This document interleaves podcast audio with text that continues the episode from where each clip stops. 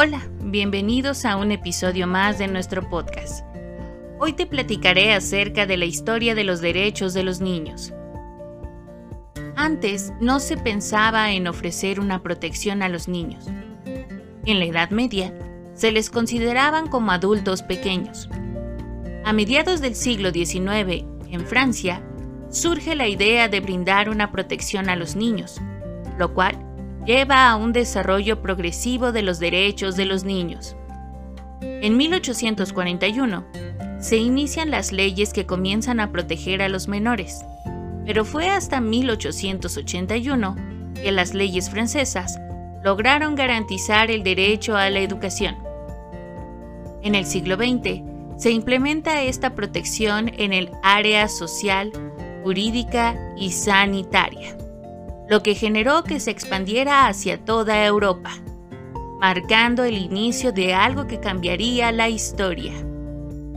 En 1919, posterior a la creación de la Liga de las Naciones Unidas, se le comenzó a otorgar un nivel de importancia mayor al tema para proteger a los niños. El 16 de septiembre de 1924, aprueba la Declaración de los Derechos del Niño, también llamada como Declaración de Ginebra. En sus cinco capítulos se establecen derechos específicos de los niños y las responsabilidades de los adultos. Una de las consecuencias de la Segunda Guerra Mundial es que dentro de sus víctimas se encontraban niños. Por ello, en 1947 se creó la UNICEF, la cual se centró en ayudar a los jóvenes que fueron víctimas de la guerra. En 1953, su dimensión aumentó y se dedicó a auxiliar a niños y países en vías de desarrollo, además de establecer programas para lograr que los niños tuviesen acceso a la educación, alimentos, salud y agua potable. Desde el 10 de diciembre de 1948, la Declaración de los Derechos Humanos reconoce que los infantes tienen derecho a ser cuidados. Pero en 1959, la Asamblea de las Naciones Unidas aprueba la Declaración de los Derechos del Niño.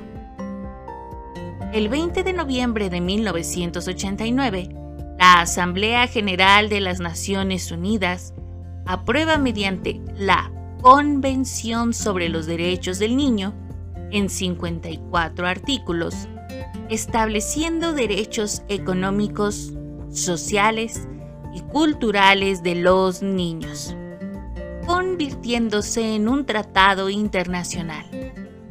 En 1990 se logra ratificar en 20 países. Actualmente la Convención de los Derechos del Niño se ha firmado por 190 de 192 estados.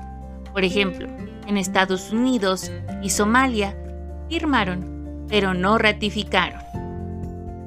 Estos derechos son universalmente aceptados, pero aún se necesita llevar a cabo ciertas acciones de manera urgente y evitar que los niños vivan situaciones lamentables.